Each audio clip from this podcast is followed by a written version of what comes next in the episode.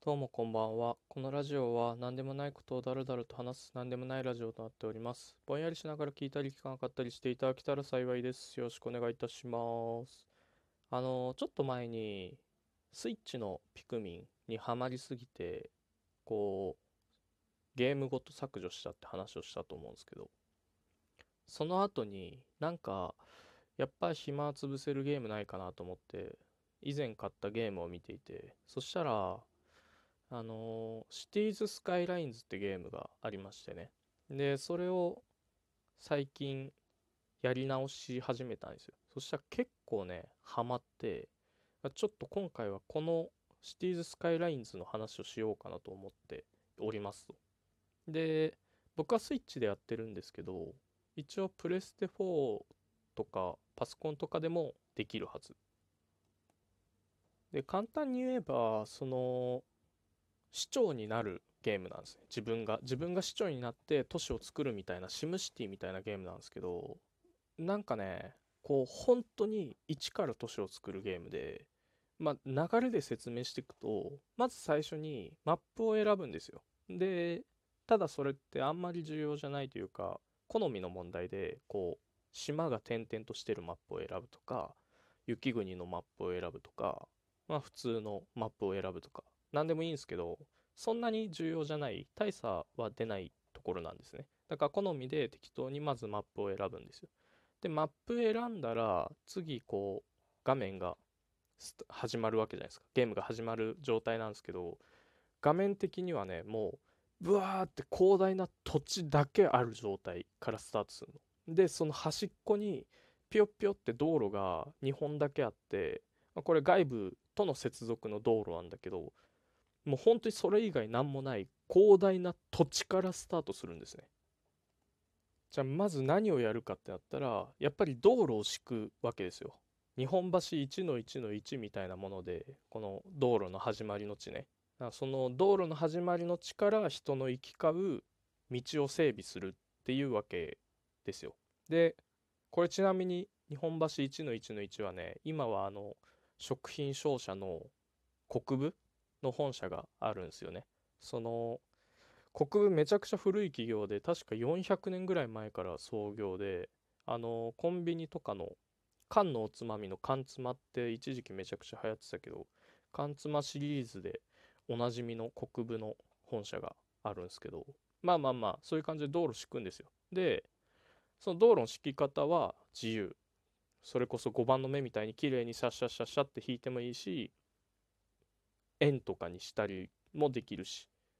まっすぐでもいいしまあ適当に道路を敷くところから始まるんですよ。で道路敷いたらその次はこう住宅用に区画を作るんですね。やっぱり人が住まなきゃ都市じゃないわけですから人の多さでその都市の強さみたいなの決まるわけじゃないですか。マンパワーで。まあそんなことないけど。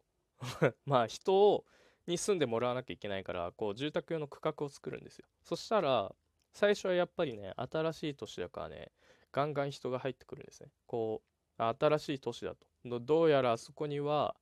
やり手のイケイケ若手市長がいるらしいと。朝早くから夜遅くまで市民のためにこうせこせこと働き夜はそのままクラブで踊り休日は黒いマントで悪人を打つとそういうイケイケの市長がいるらしいぞということでこう人がガンガン入ってくるんですよ。で人が入ってきて家建って住み始めました。じゃあそっから何するかっつったらやっぱりまずは電気なんだよね。電気を敷かなきゃどうしようもないから発電所作ってそこから電気を通すんですよ。で昔の人って早寝だったってよく言うけどなんかあれって電気が全然発達してなかったから暇で寝てたらしいですね。なんかすぐ。その暗くなったらすぐ寝てたらしい暇だから。だからそんな暇をこじらせてこう藤壺ちゃんにママを見出すイケメンの肝文学みたいな、まあ、現代の紫式部をこううちの都市からね生み出さないためにも電気を敷くんですよ。で電気敷いたら次何かっつったらまあイメージ的に水道じゃないですか。で水道も浄水飲み水とかもきれいな水の浄水と下水汚い水出すとこ排水するあれね。の両方を整備するんですよ。で近場の水源から浄水のために水を取って。で同じく近場のこう水源水源？水の場所にこう下水の汚い水を排水すると。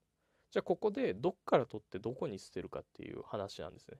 で当然浄水として取りたい水はきれいな水だからこう上流から飲み水を取るようにするわけですよ。で逆に排水は汚い水を流すわけやからできるだけ下流にこう排水するんですね。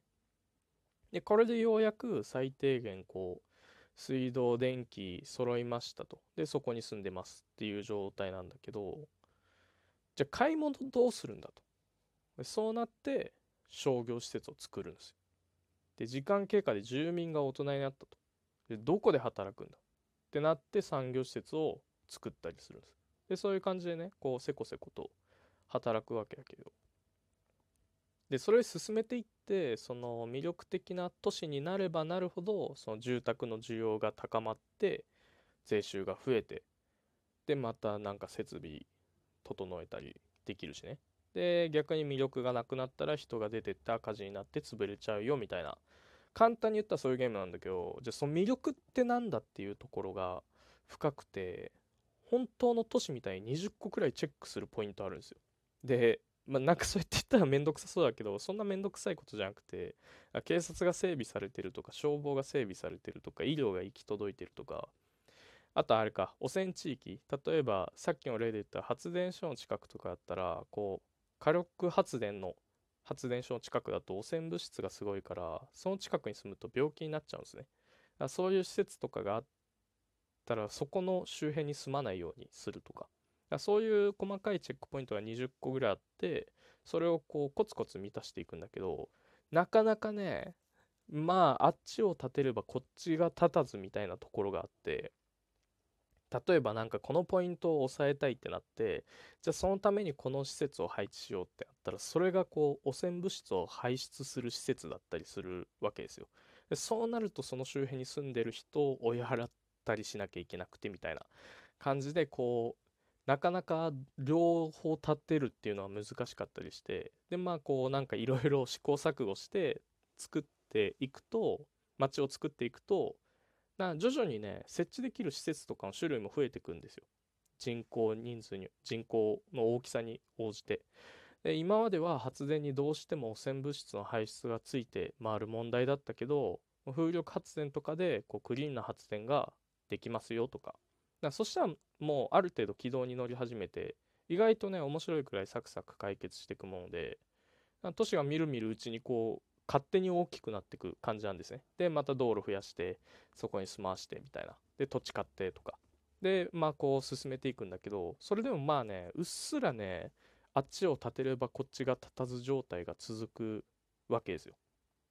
でその極地もう全ての問題の行き着く先が渋滞なんだよね。渋滞でゴミ収集車が間に合わない。製品の運搬が間に合わない。火災の対応が間に合わないとか、警察の到着間に合わないとか。で全ての問題に渋滞が絡んでくるんです。だからもう終盤はね、いかにして渋滞を解消するかみたいな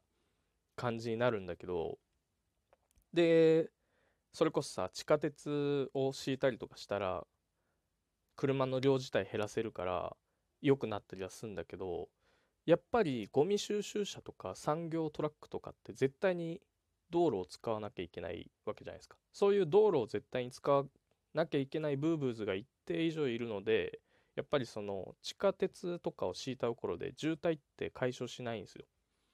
でじゃあ渋滞の時にどういうとこ見るかっていうと、まあ、運転する人ならわかると思うけど渋滞のポイントって先頭にあるんですよね。これね僕が小6だった時に児童会館によく行ってたんですけどそこの館長がね30代くらいの男性でシュッとしててで優しくてで独身ででなんか相手がいないみたいな言っててでなんか、まあ、小6だからあんまよく分かんなかったけどなんか持ちそうなのになとか思ってたんですけどなんかねある時ね小4の女の子と僕と館長で雑談してる時に女の子はちょっとはしゃぎ気味にね、聞いて聞いてみたいな感じで言ってきて、この前渋滞してると思ったら、父さんの運転する車が先頭だったのみたいな感じで、なんか、何面白い経験みたいな感じで話してて、へえとか思って聞いてたんだけど、そしたら、それ聞いた館長がね、すごい すごい勢いで、いえいえ渋滞の先頭ってことは運転下手ってことなんだよとか言い出してなんかえいやなんか小6の僕ですらいやそれ言わなくてもよくねみたいなこと言い出してで女の子もさ小4だからさそりゃムキになるじゃんそんなこと言われた。でちょっとムキになっちゃっていやでもみたいな感じでこう大好きなお父さんのフォローしようとしてたんだけどもうそれにも館長がこう食い気味に「いいえ下手だからそれお父さん運転下手だから」とかめちゃくちゃ言いまくって冗談じゃない？めっちゃめっちゃ怖くてマジで言ってんのよ。でなんかああなんかこういうところが結婚できない理由なのかなって 思ったっていう話があって。まあそういう思い出があるおかげで渋滞を解消するためには先頭を見れば解消できるっていう知識としてねこうやってシティーズスカイラインズに生きたわけですよ。なんかまあね総括するとやっぱりこう男性はみんなね精神的に大人になりましょうことだよね。そんな感じです。以上です。ありがとうございました。